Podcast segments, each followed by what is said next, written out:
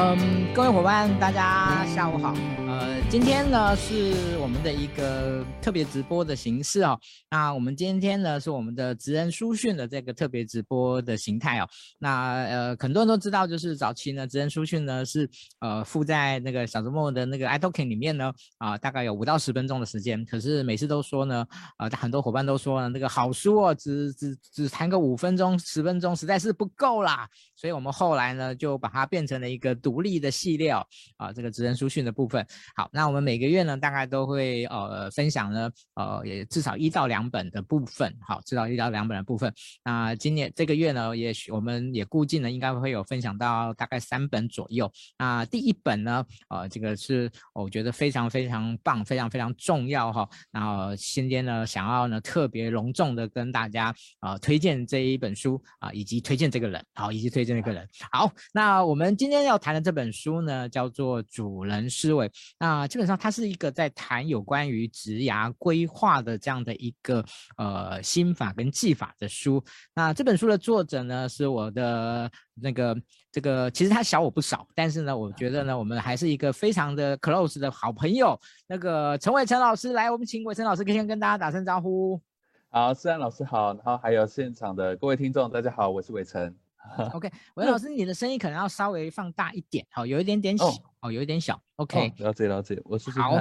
现在这样好一点吗？哎，现在好一点。好，如果可以的话，可以再大一点，没关系。OK，好，好。呃，伟成老师呢，我认识他，如果没有记错的话呢，大概是在六七年左右的时 间，六七年左右的时间，好像有那么久，对对对。对，好，那呃，其实我那时候认识他的时候，他还在某知名的那个呃，就是人人力银行任任职这样子。好，那。呃，其实那时候一件事，一看到他的时候就，就就就觉得这个年轻人哦、呃，就是非常有活力，非常有朝气，然后非常专业哦、呃，然后讲话呃非常的那个，用现在的说法就是很淡定，很有大将之风这样子。对，因为我我大你不少了，所以我我觉得我可以稍微可以少小小评评论你一下这样。好的好的。应该不会，你应该不会生气。不会不会不会不会。但是我觉得更重要的是，在这六七年的时间里面呢。哦，就是哦，其实我们虽然不常见面啊，但是呢，其实呃，我们对彼此的一些发展其实都还蛮关心的哈、哦。所以呃，对于呃这个伟成老师在这几年，我觉得他很努力的走出了自己的一条路来。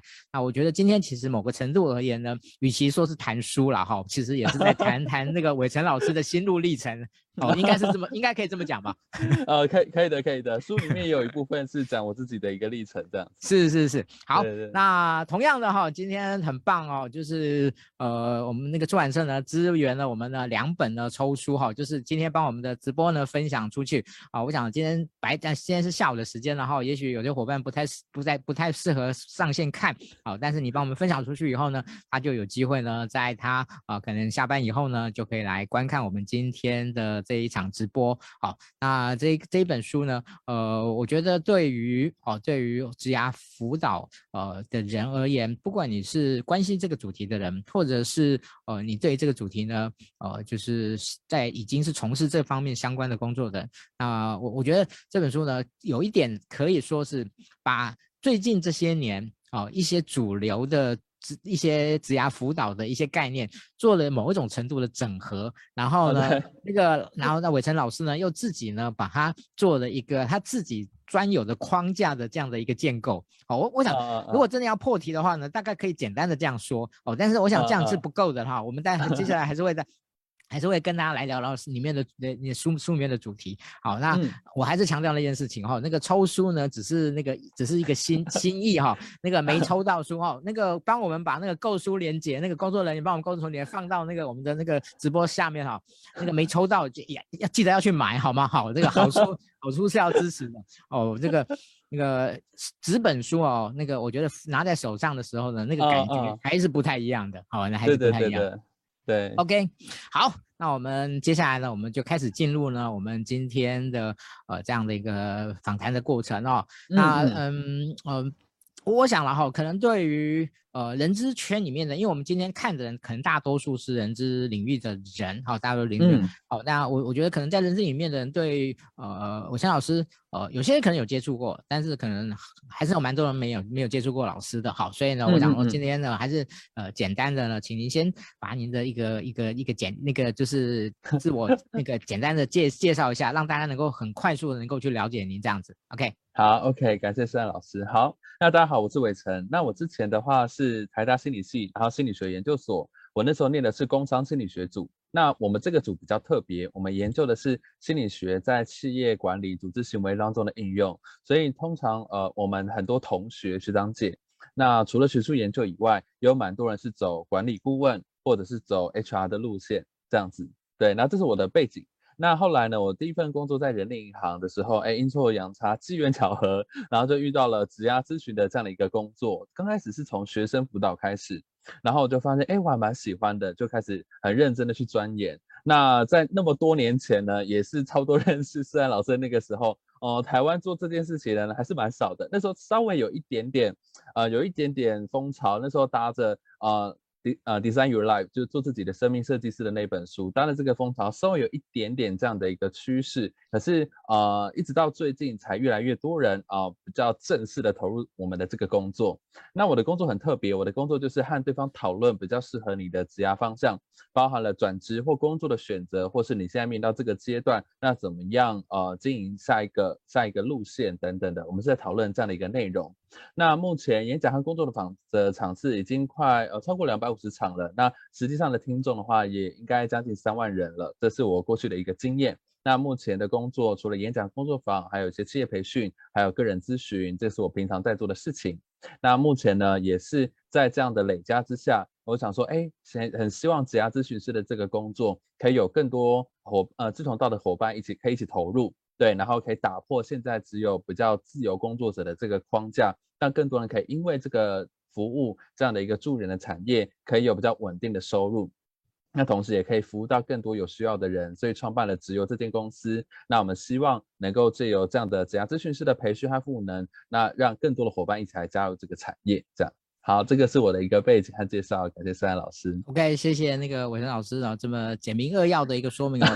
那个确实哈，其实那个对于呃职涯这件事情，嗯、呃，其实我一直有个很深的感觉哦，这些年来就是、嗯、呃，其实职涯是很 personal 的。哦，所以其实他需要很呃，就是很多的这样的一个顾问的投入，然后呢，嗯、因为他很 personal，其实很多的呃，就是每一个顾呃，就是每个顾问可能也很难顾及每一个不同形 态的个案，没错没错。哦，所以其实个案的就就顾问的形态，顾问的的一个类型，其实需要非常的多哦。所以其实我觉得最近这几年有越来越多的这样的、嗯、呃伙伴呢投入，我认识很多都投入了这个职涯辅导的这个领域。那我觉得真的是非常非常的的棒，而且，呃，其实我觉得职涯辅导呢，其实是刚需啊，就是未来只会越来 越，只会越来越多，呃，而且我觉得他，呃，我觉得他很棒的一件事情是，我觉得，呃，辅导这件事情一般而言在早期都会被比较，呃，比较污名化或负面的一点印象，但是我觉得唯独职涯辅导这件事情，大家还蛮正 正面看待这件事情的，哦、对对对对对。呃，哦、但可能会觉得说这个是一个，呃，工作是一个，呃，跟未来发展有关嘛，所以大家看待职涯辅导说，哎，这个会让我的工作更顺，然后或是让我的收入更好，或让我的生活更符合我的期待，所以大家对这个好像是对跟一般的智商辅导的那种观点有一点点不同。对，这是我觉得蛮蛮特别的一个地的一个地方。好，那我想那个我们就直接 来切入这这本书哦。嗯，好的。嗯这本书为什么后来决决定取名叫《主人思维》呢？你是先有了名字呢，再来写书呢，还是写好书以后再来取书名的呢？哦，我、uh, 我那个我每次都对这件事情挺好奇的这样子。呃，那时候其实是哦，蛮很感谢我的编辑杰心，对，然后那时候其实是呃，透过他，那他有看到我在部落格上面的一些文章，那有看到我的一些，比如说三角形的一些框架。对，那其实三角形的框架算是我这边比较统整性的架构。然后他那时候看到，哎，觉得这个东西很值得出一本书。然后又再看到我的文章当中写到说，哎，呃，主人掌握命运和仆人接受安排的这样的一个，有点像在文章里面的 slogan 的感觉。他就觉得，哎，好像可以以这个为主题，然后再把我我的职涯发展的内容，或是我想讲的东西，然后包装在，呃，也不是包装，就是同整在整个书当中这样。那我那时候听到这个说，哎，我也觉得还蛮蛮。蛮惊讶的，对，没想到说，哎，这样子就可以从啊、呃、这个文章当中找到就像是文眼一样的感觉。对，那我回想到我自己的呃职涯的话，我确实也是比较追求独立自主的。那我希望能够实现我想去完成的事情。对，然后所以呃以前在遇到一些比较被动，就是不得不接受一些状况的时候，确实很痛苦。对，然后后来想说，哎，到底要怎么样才能够让自己的工作变成自己比较喜欢的样子，或把喜欢的事情变成工作。对，我那时候就做了很多的尝试，还很多的研究，这样子。对，所以那时候在听到主人思维的这个书名的时候，我就觉得，哎，它很、很、很深刻，然后很棒，而且是一个很核心的精神。就是对我来说，我也希望带给大家的一个核心精神，就是，哎，每个人其实都是自己人生的主人。嗯，所以因为我看到台湾很多的上班族都很痛苦，那我以前也曾经经历过那个阶段，就是上班族就觉得说，我要忍受这些人事物到什么时候 啊？然后好像我也不是真的很喜欢做这些事情啊，可是真的要我找到我想做的事，我也不太晓得我想做什么。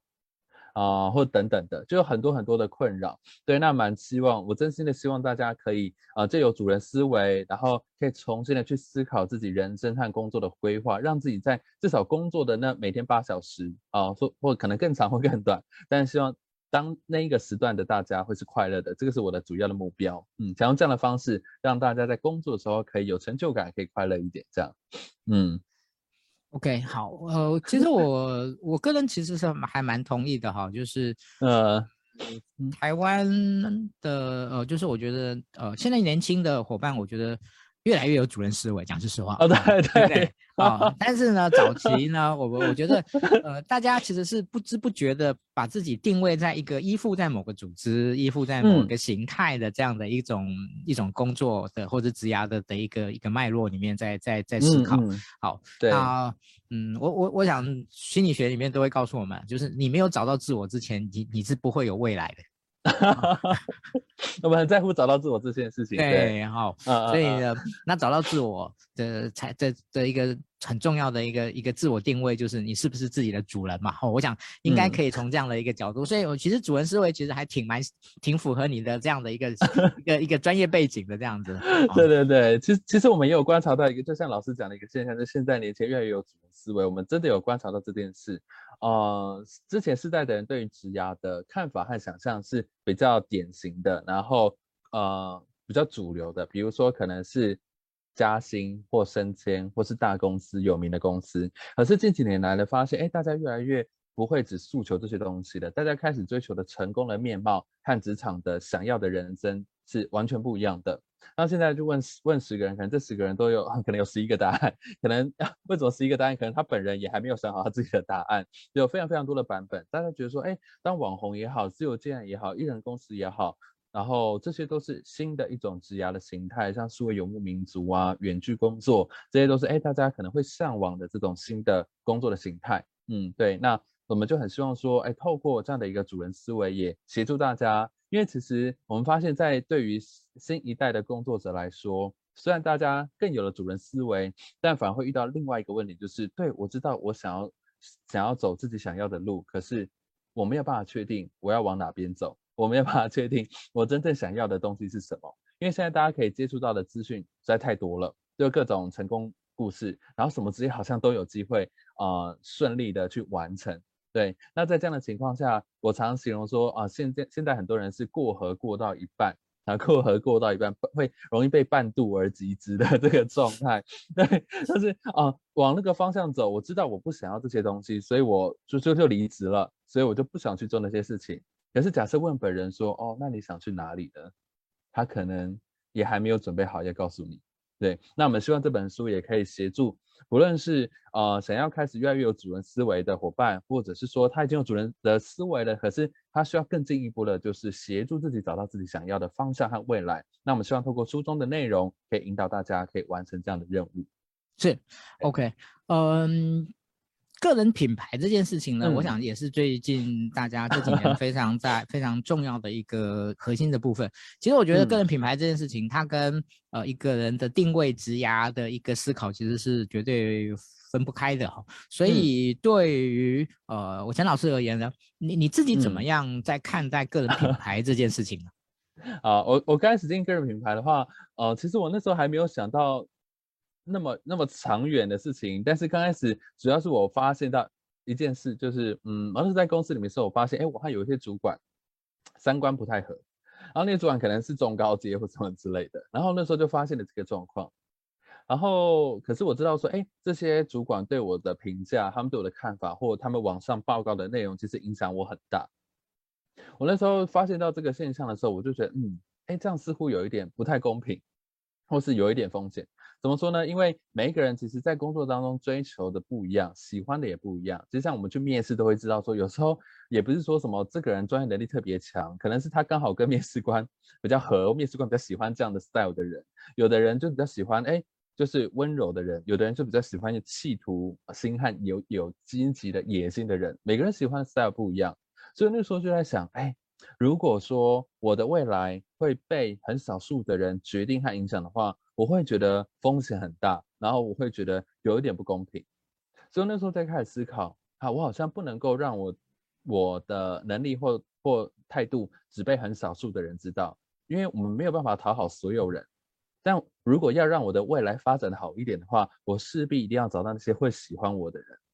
啊，那当然私信也是我，我找到我喜欢的志同道合伙伴，工作起来会比较快乐。这样，所以那时候是从这样的角度开始思考，然后也因为职涯咨询师他必须他是自由工作的话，那你要发展的好，一定要建立个人品牌，嗯，所以我是从那样的部分开始发想，然后逐渐开始累积和经营我的个人品牌，这样子，嗯、是好那。如果我们把这个主人思维跟个人品牌这两件事情来做一个连结的话，嗯，那你会怎么样去跟大家说明？呃，就是主个人品牌在你的这个主人思维的这本书里面，或者是你个人的这样的一个规呃思考里面呢，它占的一个主要的角色跟连接是什么？了解了解哦。好的，感谢老师的这个提问。那其实，在主人思维当中，首先第一件事情就是你必须要找到你想要的工作，或是你想要的人生的这件事情。所以它包含很多层面，你能不能练习关闭外界的噪音，然后练习去面对真实面对你自己到底想要什么东西，想要怎么样的人生。那第一阶段，我们把自己想要的东西厘清之后，其实第二阶段很重要的是，我们如何尽可能的实现和打造自己想要的职业和生活。第一个是找到方向，第二个是开，就是实现完成啊，就大概会有这两个阶段。那其实，在个人品牌当中呢，很多人会想，哎，我如果未来没有创业，没有自由工作，我就是想要待在组织里面，我还是需要个人品牌吗？其实我觉得还是需要的，因为个人品牌就是让你的名字在这个专业的产业领域当中可以为人所知。我觉得这个就是个人品牌的其中一个还蛮重要的核心的精神和信念。比如说，假设在公司里面。那如果哎，只有两三个人知道我们我们是谁，那我们在做什么，我们的工作能力，那其实呃在公司里面新的专案也好，或是未来的发展也好，升迁也好，或是呃等等的，就是能不能被呃上上上面的呃资源倾斜或是关注，其实这些全部都会影响，即使是在公司内部里面。所以我比较鼓励大家，就是如果。呃，在我提出的 EPSD 的职业发展阶段理论当中，最后一个理论，最后一个阶段就是你有办法挑工作的这个阶段。其实大家，我觉得在职场当中，大家最后走到你能够挑工作的这个阶段，就是会自由很多，这就是一个比较自由的状态啊。在那之前要怎么准备？我觉得你有建立个人品牌是很重要的，让你自己的专业实力和态度，即使只是在公司内部，都有更多的人知道你。那这样的话，其实就会有很多机会会找上你。像有时候我在谈，和一些朋友讨论的时候，哇，他从来不需要写履历，他为什么要 不需要写履历呢？他就是第一份工作写履历之后，呃，后来的工作全部都是他的前主管或者是同事等等，就很想要找他去帮忙，很想要和他一起合作，因为他都不太需要写履历这样子。对，当我们能够在自己的专业领域当中建立这样的个人品牌，我觉得未来就比较能够去实现我们想要的职涯和生活这样子。嗯。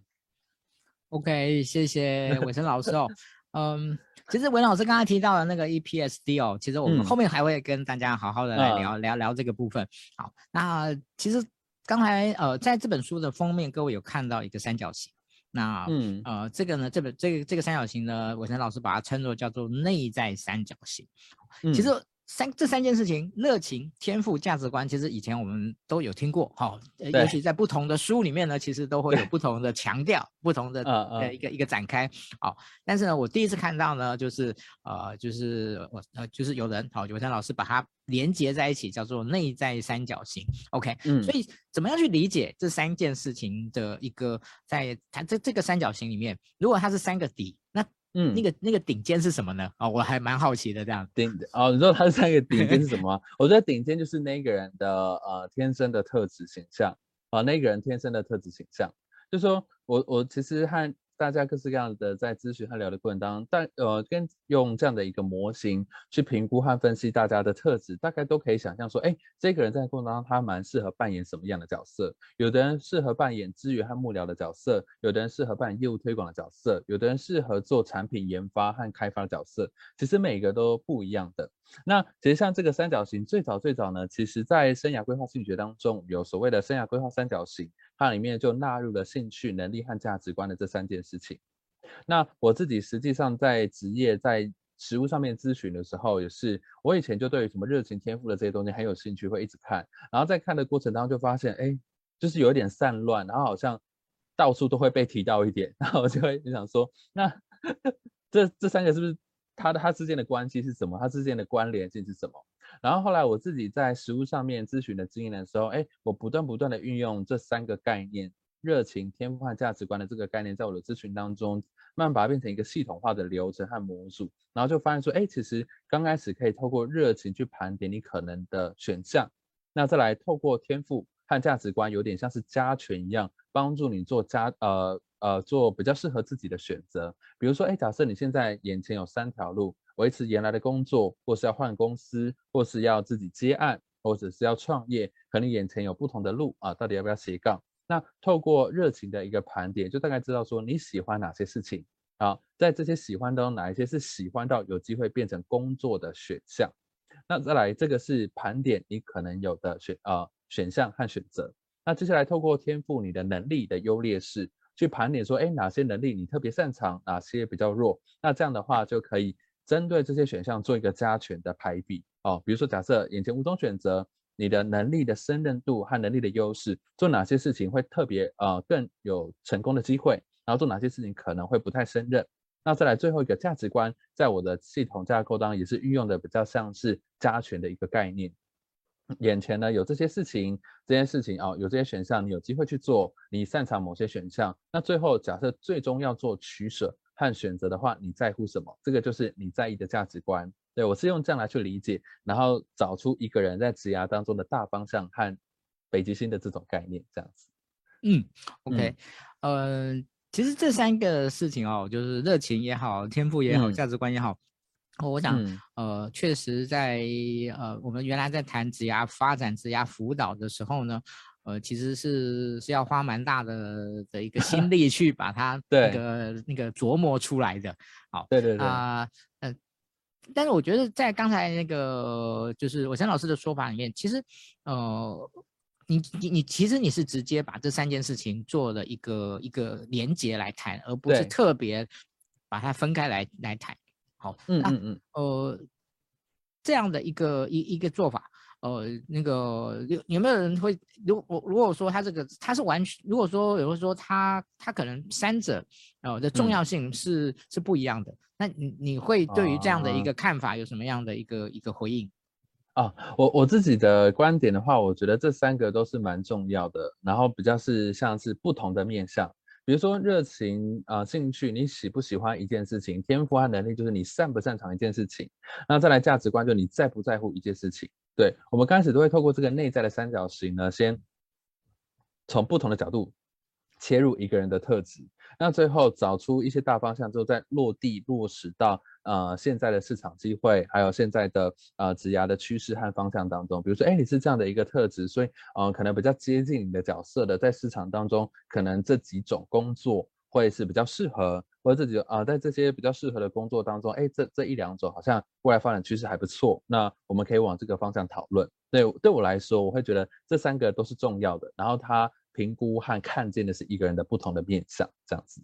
嗯，好，谢谢伟成老师。OK，嗯，在我们的那个中场休息之前呢，我们要来谈一个最重要的，就是你刚刚提 到的这个职涯经营的这样的一个 EPSD 的这样的一个框架，是吧？你把它称作叫做职涯发展阶段的理呃理论。哦，对对对对对。好，那我想这个就请您呢，呃，来作为这个上半场的这个这个很最重要的这样的一个说明来。嗯，好，呃，其实像这四个阶段呢，其实我自己在学习生涯心理学的时候，其实他们也有生涯发展阶段理论。那如果我自己在应用的时候，发现那个生涯发展阶段理论是比较偏向人的成长，那比较偏心理学层面的内容。那我自己在做职涯咨询和辅导之后，其实很多人除了想要知道说，哎，我我要怎么找到适合自己的方向以外，还有一个很重要的核心就是我如何经营和发展我的工作。我怎么样让我的工作可以越来越胜任，然后越做越好，甚至创造更好的收入，然后降低我的工时啊等等，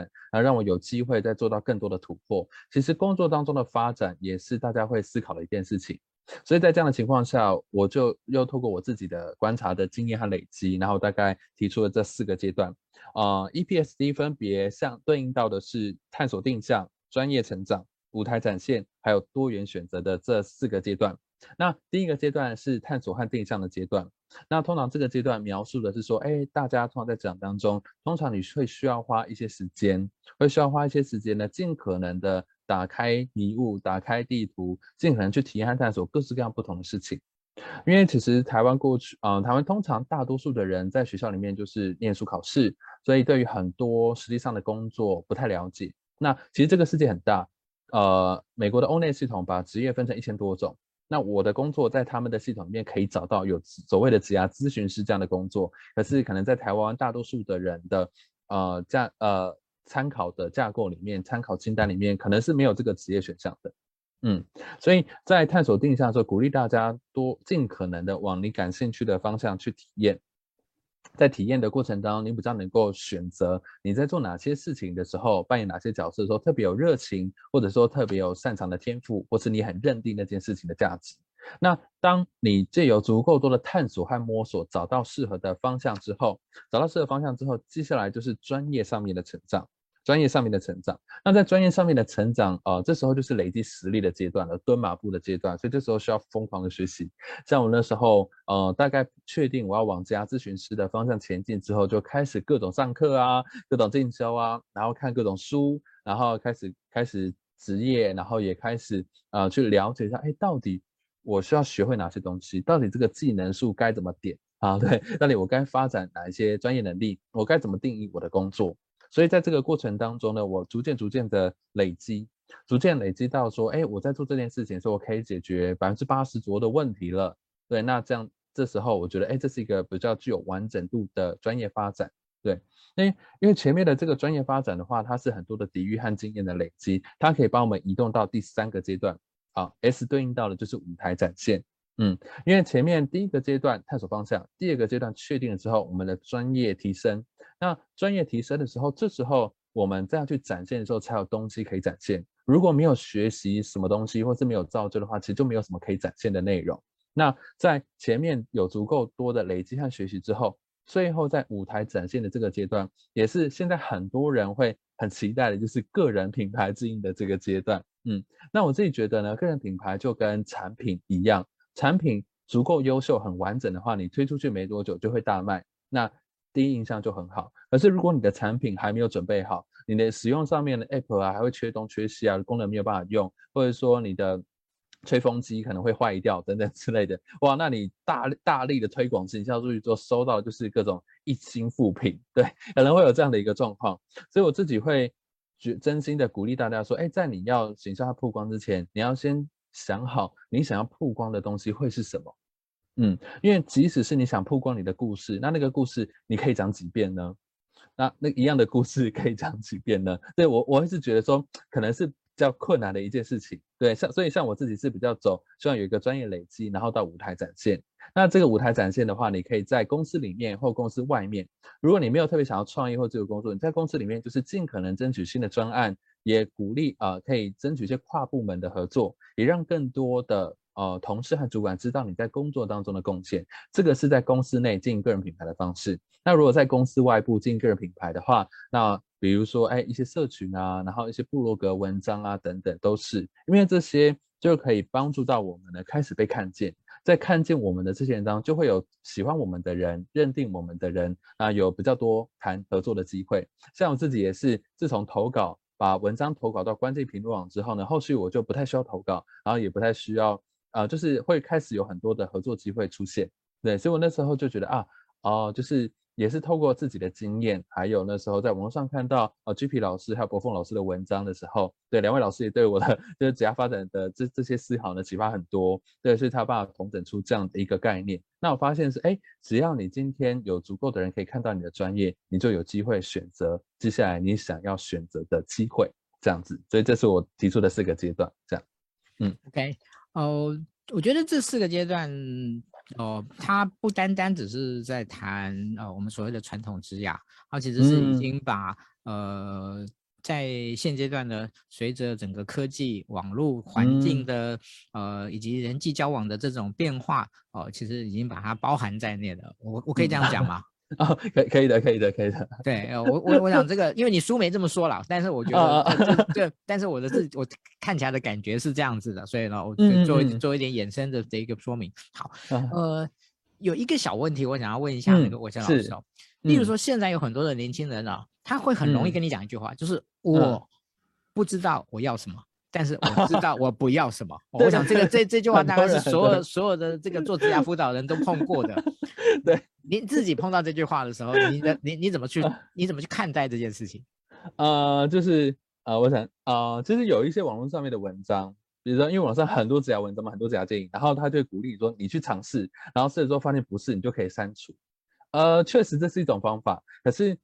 可是，毕竟人的人生就很有限，你不可能花几十年的时间试完一千种工作，这是这是不太可能的。对，然后那我自己的做法就是透过我自己呃，透过我同整和归纳了这些心理学的系统，那他们过去都有很多理论的研究。我希望透过这样的系统呢，跟你一起厘清之后，你可以快速的聚焦在你的大方向。因为老实说，你只知道你自己不喜欢什么，还是很难知道你喜欢什么。你你你比如就会知道你不喜欢什么，像有有嗯，我在书边有写到说，哦，就像就是，哦，就是你想要找对象一样，你谈了一百个烂对象，也不表示你可以找到你的真爱，这是两件事情。对，如果你没有在 前面的这个经验当中反推，或者说进一步的深入去理清，你到底讨厌的是什么，所以反过来的那个东西你会喜欢，比如说啊，肯定很你好讨厌被管理，那所以你很喜欢独立自主吗？那你是真的想要当自由工作者吗？其实那那也不好说。对，那那也不好说。所以我觉得只有单纯的删去法是还不够的。就是，所以在我的书里面，或者说我平常在咨询的时候，我会用各式各样心理学的工具，用参考参考物、参照物，比如说某些职业、某些能力、某些价值观，然后或你的 role model 来看你讨论。哎，在这些选项当中，你比较有反应的，你比较有共鸣的东西是什么？我们重新把这些吸引你的东西，把你的这些生命的关键字重新的统整和拼凑起来。然后会比较容易帮一个人找到适合他的大方向，这样子，对，要不然真的很多人会面临到这样的状况，那这样就没完没了。他们就可能是，哦，到到一个地方就是说，我也不晓得我到底想要做什么工作，但我知道现在这份工作我不喜欢，我还是先辞职好了。对，那我会也会觉得说这样子，不管是对本人来说或对公司来说，都是一个比较大的困扰。这样子，对，双方都会觉得很痛苦。对。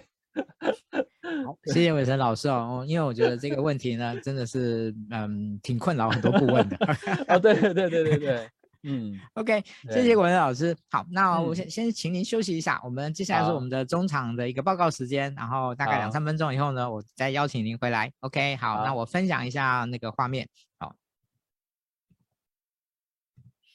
好。呃，今天我们非常感谢呢，伟强老师不空呢来跟大家分享他的这一本新书哦。那呃呃，我们在今天呢这个下午的时间呢来做这一场直播。那如果你帮我们分享到您个人的动态，然后再加上下面写上呃在我们的直播下面写上已分享，那我们会在最后呢抽出两本呢新书呢来赠送给啊、这个幸运的伙伴。哦，但是呢那个还是强调那句话，新书呃抽书呢只是心意哦，好书呢希望大家的支持哦。这本这个呃伟强老师。的主文诗文呢，绝对您呢，呃，值得您购买。OK，好，这个是有关于呃今天的部分。好，那我们一样会呃要感谢我们呃二零二一到六月的冠名赞助 SHL 呃全球知名的人才发展顾问的集团哦，啊，这个其实最近我有跟他们都做一些联系哈、哦，那个他们就跟我说，嗯，这个谢谢小周末的这样的一个一一个不断的的曝光哦，呃，虽然他们在台湾呃目前的人数不多啊、呃，但是呢，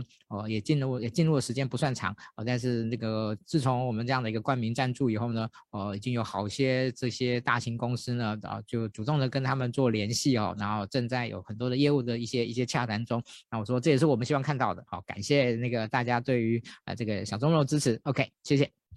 好。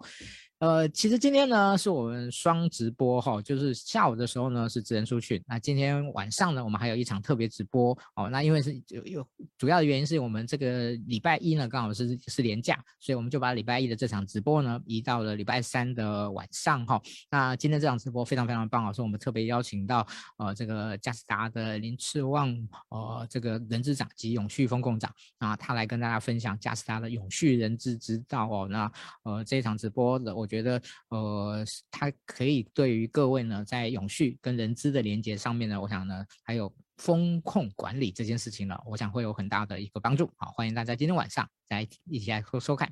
好，那我们在这个礼拜五呢，在下午呢，我们会有一场我们的职缺面对面哦。那这一次呢，是跟玉龙日产汽车合作的。那我们呃邀请到啊裕隆日产啊裕隆日产汽车的杨芳玉经理呢，来跟大家呃聊一聊哦、呃，来跟大家说明呢呃玉龙日产目前想要呃招募的一些很棒的人才啊，以及他们的职缺，以及他们的文化，以及他们的这样的一个品牌的内涵。好，欢迎大家在礼拜。礼拜五的下午呢，一起来听听。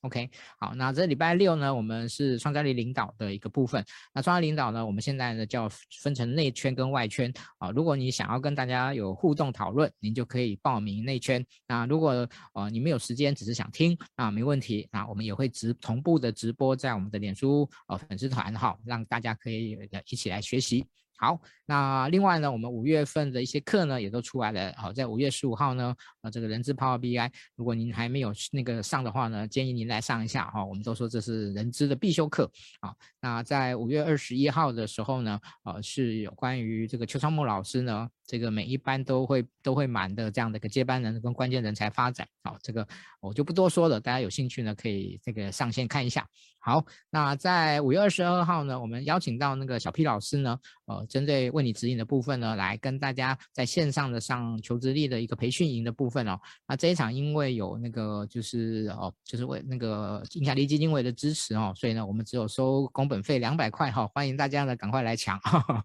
OK。好，那我想最后呢，小周末只有持续的呃俱乐部持续的在在那个招募人之中哈，呃每天投资自己十块钱哦，你会获得你意想不到的收获。OK，好，这是我们的中场的部分。好，那我们呃接下来呢，我们就回到我们今天的这个直播的现场。好。那我觉得在直播在接下来的部分的话呢，我们也陆续要来谈一下呃一些很重要的议题哦。啊、呃，例如说呢呃这个 role model 这件事情，其实很多人都听过 role model，但是呢，嗯嗯、怎么样去去在整个职涯的一个的一个阶段呢，怎么样去去拼凑你的 role model 哦、呃，以及呢，怎么样去去走出你的，怎么样去安排你的蓝图，我觉得就是一件哎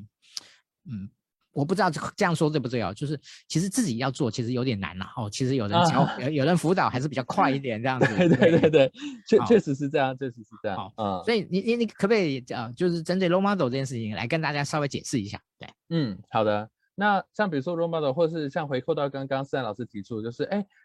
大家只知道自己不喜欢什么，但那我怎么知道我喜欢什么？然后或者说啊，呃、之前是怎么样和他讨论他喜欢什么？就像这种很模糊的情况之下，通常呢，我们会鼓励大家运用参考点或参照物。举例来说，像有我们可以回想一下我们在职场沟通的一个场景，有时候哎，我们的主管或老板他说哎，请你呃某某某，请你帮忙做这件事情。好，然后那时候可能接受到命令呢，心中可能会有很多问号，可能会想说，可是这个企划案要做到什么程度呢？简单做就好吗？还是认真做？啊，你什么时候想要，或是大概要要的风格长怎么样子？可能也都还不太确定，那这时候如果就开始做，然后通常会遇到的一个 结果就是，哎，好不容易完成了这个提案呢，结果主管就说，哎，我不是要你做这个啊，你简单做啊，弄两三页 PPT 就好了，对，可能会像这样，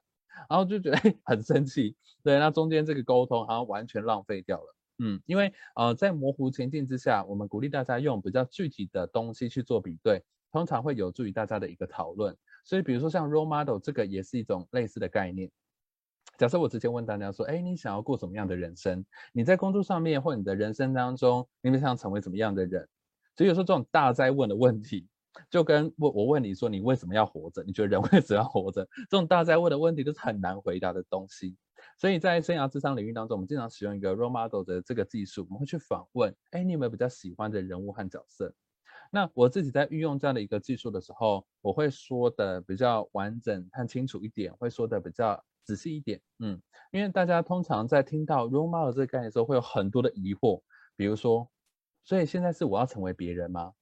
好，那当然不是这样的一个意思，而是说，哎，我们今天你想要成为怎样的人，你现在还不清楚，所以就像设计师需要看一些设计设计图，需要参看一些灵感和素材一样，透过这些你喜欢的人物，或者你喜欢人物，我们重新把它拼凑在一起。比如说你喜欢这个人的善良，你喜欢那个人的成就，你喜欢那个人的聪明，哎，所以这样拼凑起来，你比较向往成为这样的一个角色。好，那这时候大家。第二个问，第一个说哦，那我知道我不是想要成为别人。那第二个问题就是说，可是我在这方面要像他一样成就，是不可能的啊，所以我才会把它当做 role model。这距离在太遥远，那怎么办呢？我们就会回到你的生命经验当中，跟你讨论说，哎，过去在你的人生里面，你觉得哪一些你的经验是跟啊、这个东西比较接近、比较 match 的，可以跟我分享一下吗？因为每个人实现那个特质和经验的方式，它是可以不一样的。嗯，所以我们就会这样的方式。那你喜欢的这个 role model，它不一定要是人类哦，它可以，比如说像我有朋友说他喜欢小丸子，或是海绵宝宝，或者说像是呃什么奥巴马夫人这种各式各样的，甚至是你身边的亲朋好友也都是可以的。因为重点并不是他们是谁，重点是透过他们反映出来你想要的是什么，你期待的你的工作或是你期待的人生是什么。所以，当前面就会这样各式各样的解释，然后接下来再做很细。进一步的很细致的讨论，这样子，那这时候这样的一个专业技术才比较能够贴合到大家的人生的经验，还有大家自己的呃，比如说每个人不同的资源的状态和生命的阶段，这样子。嗯，OK，谢谢文章老师。好，在那个、嗯、其实 role model 的部分有一种这种就是自我扮演、嗯、自我对话的。的这样的一个、uh, 一个一个一个过程，然后找到一个很很好的标杆学习的这样的这样的一个过程。好，嗯那嗯，对于这个 role model 的部分，呃，嗯，嗯有就是如果一个人要自己自己自己玩 role model 的话，你会给他什么建议？啊，自自己玩吗？我我是觉得可以找朋友一起玩。对，就是。蛮鼓励大家，其实找找人一起讨论的，因为呃自己思考的话，常会有很多盲点。如果你靠自己思考的就能够解决的话，你现在的问题早就已经被你的思考解决了。通常就是因为被卡在一些状态里面，或是观点可能呃盲点可能没有发现。那能够用只是这样基础的活动，你和你的朋友聊聊，和你的主管同事聊聊，都会有一些其他角度的启发。像比如说，像是在职场当中，大家常会觉得说，哎，我好像。我到底擅长做什么？我的能力有什么？能够创造什么价值？大家不太了解。因为每次我我在做职能盘点的时候，大家就觉得我没有啊，我就是个普通人，我没有什么 特别擅长的地方。这时候我就会请他收集一下他身旁的主管同事的回馈，那基本上认真回答那种啊，不能够就是那种只会批评的人啊，或者说 就是打嘴炮那种，就是很认真回答。通常大家都会从同事、主管的身上，或者家人、朋友的身上发现哦。原来我有哦，原来我很温柔吗？原来我很会做事，原来我速度很快，原来我很会策略思考，原来我呃很会推广。对，通常从其他角度会看到很多很多自己身上的一些优点和特质。对，这样就可以对于自我的了解有不同面向的补充。这样子，OK，谢谢。好。呃，接下来这个问题，我认为是我们这个下半场呢，我觉得最核心的问题哈，就是，嗯，其实我觉得任何的职涯，其实它一定建构在某一种的收入的这样的一个一个支撑跟基础上面哦。对啊，甚至我们其实某个程度而言，其实我们在判断一个人的职涯的一个一个一个好坏，或者说是是不是具有发展性，其实我觉得收入也是一个很重要的一个一个一个判准，好一个基准。嗯，好，所以对于呃怎么样去规划。这样的一个职涯的一个收入哦，我觉得也是一个整个在职涯的发展中呢，其实不能去忽略的。好，所以在这个部分呢，您可不可以补充一下您的一个看法？OK OK，其实像这个部分也是呃，我比较鼓励大家的，那就是大多数的人为什么找不到一个比较理想的工作呢？我发现大家很期待在某一个特定的工作里面满足自己的所有愿望，就跟健达出奇蛋一样啊。我们这个年代的比较知道健达出奇蛋，对，那就比如说，哎，假设你在工作当中希望程度至少离家近，然后希望可以运用专业啊，然后就弹性上下班啊，或什么之类。当我们在工作当中设定越多的期待的时候，这样的机会就越难找，或是它的竞争就越激烈，越难实现这样的一件事情。对，我常会用关系来做比喻，就假设，哎，你要找对象，然后你就把对象设定了一百个条件，那你设定越多条件，就越难找到这样的人。嗯，所以假设以回到你的日常生活，怎么样去实现你想要的人生和工作比较容易呢？我后来发现呢，比起找到一个各方面都完美无缺的职位，已经现成的啊，各方面完美无缺的职位，倒不如你把你的职涯活成一种组合。什么叫活成一种组合呢？比如说，你希望你的收入有多少？那再来，你的收入希望多少比例是由工作来的，多少比例是由投资来的，多少比例是由副业或斜杠来的？其实这个它是可以讨论的。比如说，像是你喜欢的事情，哈，有些人喜欢的事情就觉得没什么收入。那你如果要增加收入的话，你可以用本业经营起来，那你是不是也可以有副业？当我们把自己的职涯不要想成是我要选择到某一个完美无缺的工作。而是我可以把它变成我的组合的时候，我的收入要怎么样组合，我的工作项目要怎么样组合，这时候其实反而大家会比较容易实现你的个人化独特的需求。举个例子，像我自己跟我最喜欢做的事情，其实是一对一的职涯咨询。那一对一的职涯咨询呢，因为我呃我的个性其实是比较高敏感内向的，对，我点我原始的个性是高敏感内向，所以和人一对一的深入对话，其实我很喜欢的。然后所有的演讲，就那种大大场的，然后要面对很多陌生人，其实对我来讲是会有压力的，嗯。但是工作 工作所迫，就是你不得不还是要，就是这种大堂讲课，就是还是要做，嗯。所以这个过程中我突破很多很多的心魔，就为了做这份工作突破很多心魔。所以虽然他的个性上不是最适合我的工作，但是他可以帮助我的收入变得更加稳定。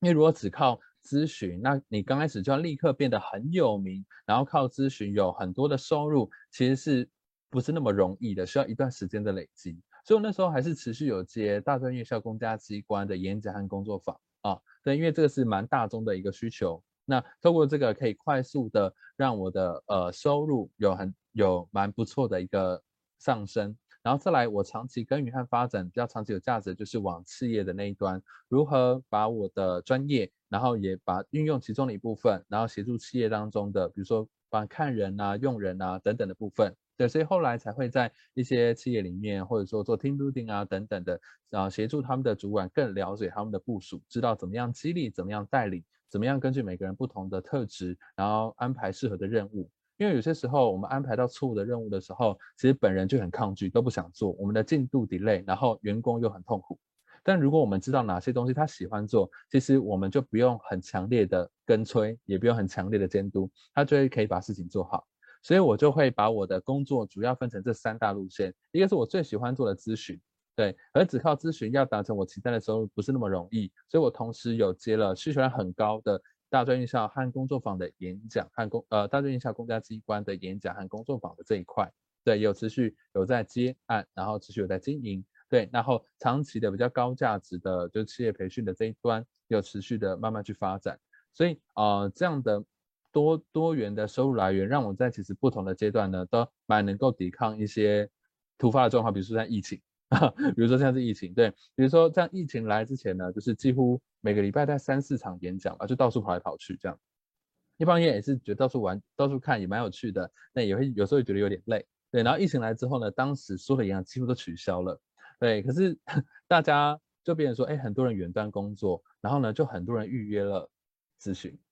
对，就是他们的人生突然开始慢下来，然后很终于开始很认真思考他们人生的下一步，这样子，对啊。所以我觉得这样。其实，假设以企业的角度来说，你有比较多的收入组合，那其实也比较能够抗衡各式各样的市场现在的一些动荡，这样。嗯，对的。对啊，其实那个刚刚伟成老师提到哦，这两这两年因为哦，其实这是全球啦，也不是只有台湾哦，大家都按下了暂停键，好，然后呢，呃、嗯，大家开始思考自己的一个未来。以前呢，可能都忙着没时间想这件事情，好，最近啊、这两年呢，大家大家呢都重新的做了一个暂停跟转换转折的这样的一个角度哦，所以其实这几年去呃这两年其实呃很多的顾问呃，其实在这种个人辅导的部分其实是。还蛮多的哦，还蛮多的。嗯 好，呃，关于书的部分呢、哦，我想我们大概讲的差不多了哈。那嗯，嗯，如何使用这本书？您您您个人的看法呢？如果用简单的几句话，对啊、呃，我觉得大家在看这个嗯这本书的时候，可以先翻目录，先翻目录的标题。对，因为我那时候在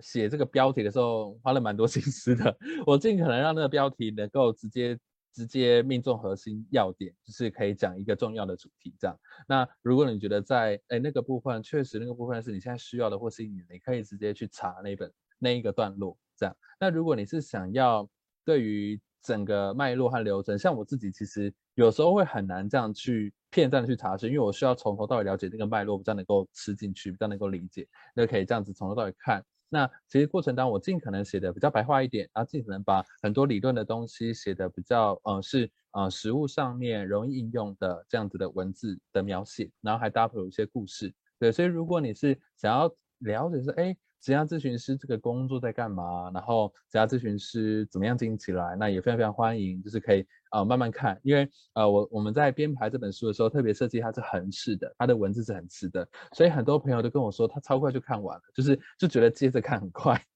对，就就是哎一行一行这样这样看，然后很快就看完了这样子，对啊，所以可以看目录，然后或者。针对你需要的标题看，那或者是你可以从头到尾很快速的看，那相信这本书也是蛮通顺好读的一个版本。嗯，好，好的，谢谢伟成老师哦。那我想最后，最后还有一点时间呢，嗯，我们来那个稍微小小走心一下，这样，然后就是 来聊一聊你的内心戏，这样子。OK，好，呃，呃，就是呃，选择创业哦，就是想要，嗯，想要想获得更多的一个自由度。哦，那其实就好像我刚刚知道了，其实我也算是在创业哦，但是呢，嗯、对，有时候也会我我会我会觉得，其实嗯，创业不代表你就百分之百很有自由度哦，这两件事情，哦、对，啊对，啊对，这个其实大家不要想太多这样子，好、嗯、哦，所以呃，这个在您的这样的一个选择往独立创业者的角度，嗯，哦，而且其实跟一般的所谓的这种的这种创业其实其实不太一样，好，所以、哦、对，呃的。你你可不可以分享一下，你目前你觉得你怎么你你现在应该是处在一个什么样的一种一种一种工作的状态，或者一种所谓的职涯的一个一个状态？嗯，好，我当然也分享一下，就是其实我刚开始会啊、呃、选自由工作的那个时候，其实我是刚从人力行就在思考说，哎，我要我要到大公司当 HR 吗？还是我要去当自由工作？我那时候也挣扎很久。对，那呃不过我很。在挣扎一段时间之后，我就我就还认真思考说，通常我还是想要做我比较专注想做的事。我是那种兴趣很极端的人，对我感兴趣的东西，我会很想花时间钻研和研究；而对不感兴趣的东西呢，就真的不想理解，比较极端一点。所以那时候就大概可以想象说，哎，我会想要往这个方向去去发展。所以那时候是我这样做。嗯，选择自由工作，然后当然是因为我重新给了我自己认定的关系，要不然我原本是因为很没有自信，所以在一直纠结。嗯，那可是后来我为什么创业？其实这创业啊、也他老实说，这是一个我人生从来没有想过的决定。呃，我我本来的个性是一个八十分的人，就是你只要用八十分的力道生活的人，你要有点余裕。我不喜欢太累，然 后我不喜欢，我喜欢从容一点，然后我不喜欢就是太。对，太 太太太认真工作，那所以那时候在只有工作那个阶段，我觉得各方面的工作生活平衡，然后还可以做些其他的事情，然后可以在信仰当中有一些奉献，我都觉得还蛮好的。然后自己的休闲啊等等，然后人际关系，经常找朋友吃饭，我都觉得非常的快乐。然后后来是怎么样决定要创业？其实是一方面也是我我思考说，哎。我如果继续这样做这样的事情，我的演讲和工作坊确实我都比较熟练了，或是个别咨询，虽然来访者不一样，但是核心的架构是一样的。所以那时候我稍微出现了有一点点倦怠的状况，嗯，我就想说，哎，比如说嗯，好，假设你讲履历自传，假设你讲职业发展，假设你讲什么样的内容，你讲到了十场，可能会觉得哦，从零场到十场就觉得越来越驾轻就熟，五十场到五十场可能会觉得哎越来越精通，可是突然快到一百场的时候，你可能就会觉得我再讲几遍，对，我那时候就开始就是就是有点倦怠，我想说我人生啊就是要一直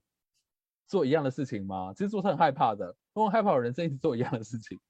对，然后所以我那时候一方面是这个开始觉得，哎，好像我要拉出第二条线了，我不能够再继续走，就是维持原样了，我要拉出第二条产品产品线。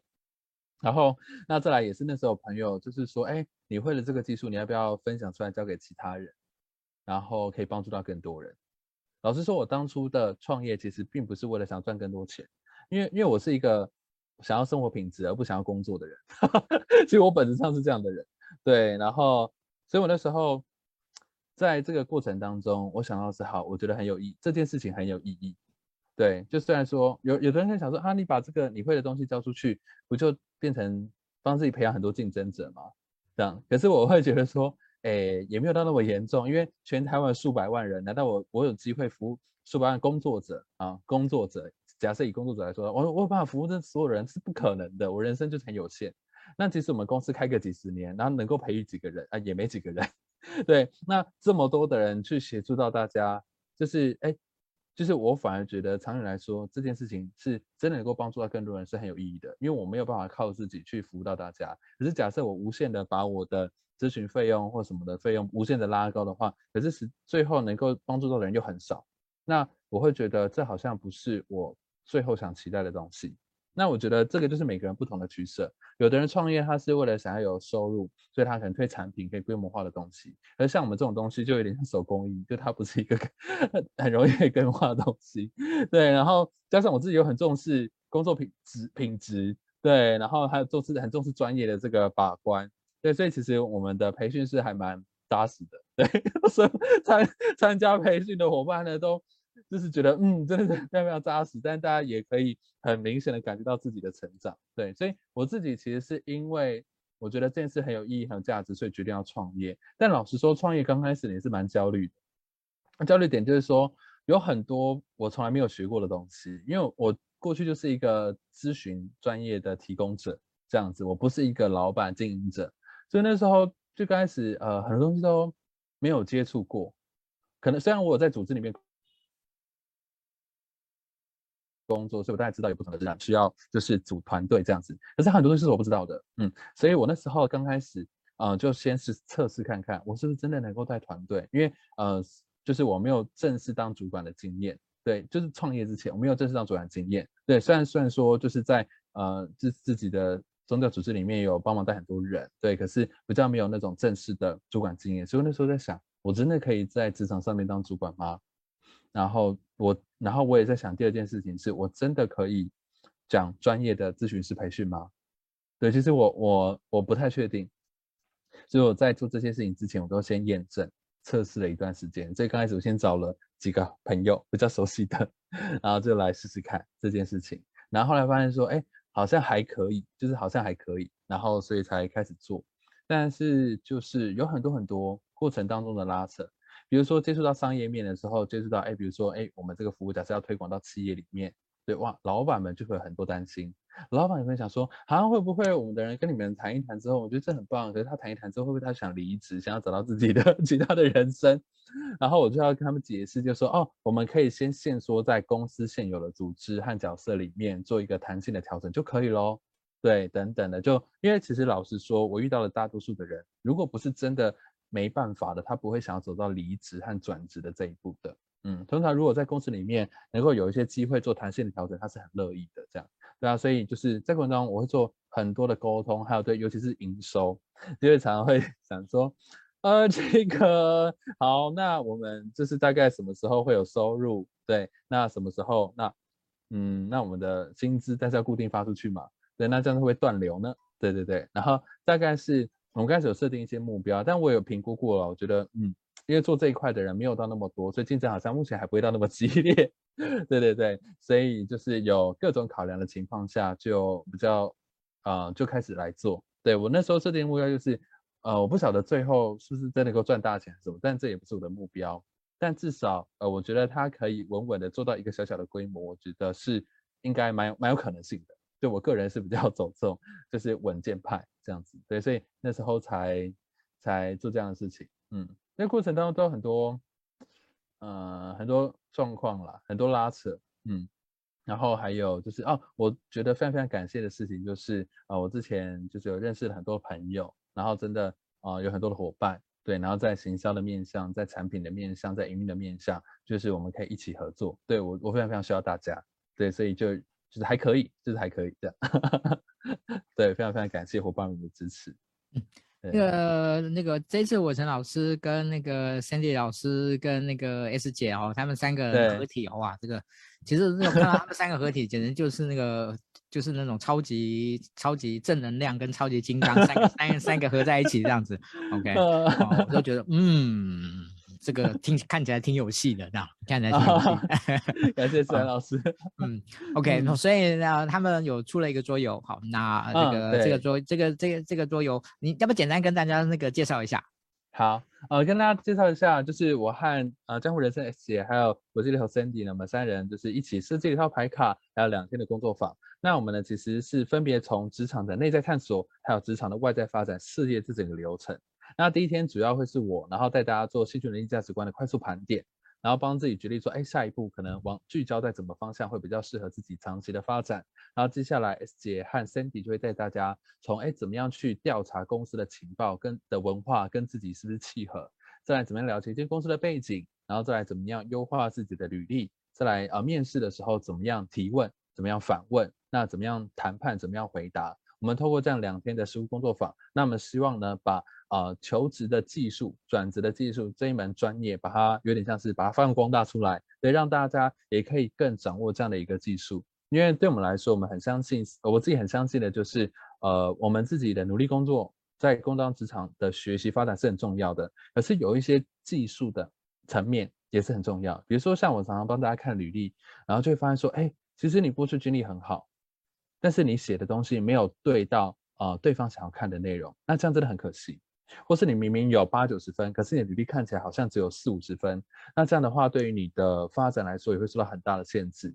对，所以我自己会很希望让大家对于求职技术的这个东西可以更加的掌握，借此可以用这样的技术经营自己的职涯，然后让自己的工作啊、更能够符合自己的期待。那这是我自己还蛮大的一个目标。对，透过这样的一个工作坊。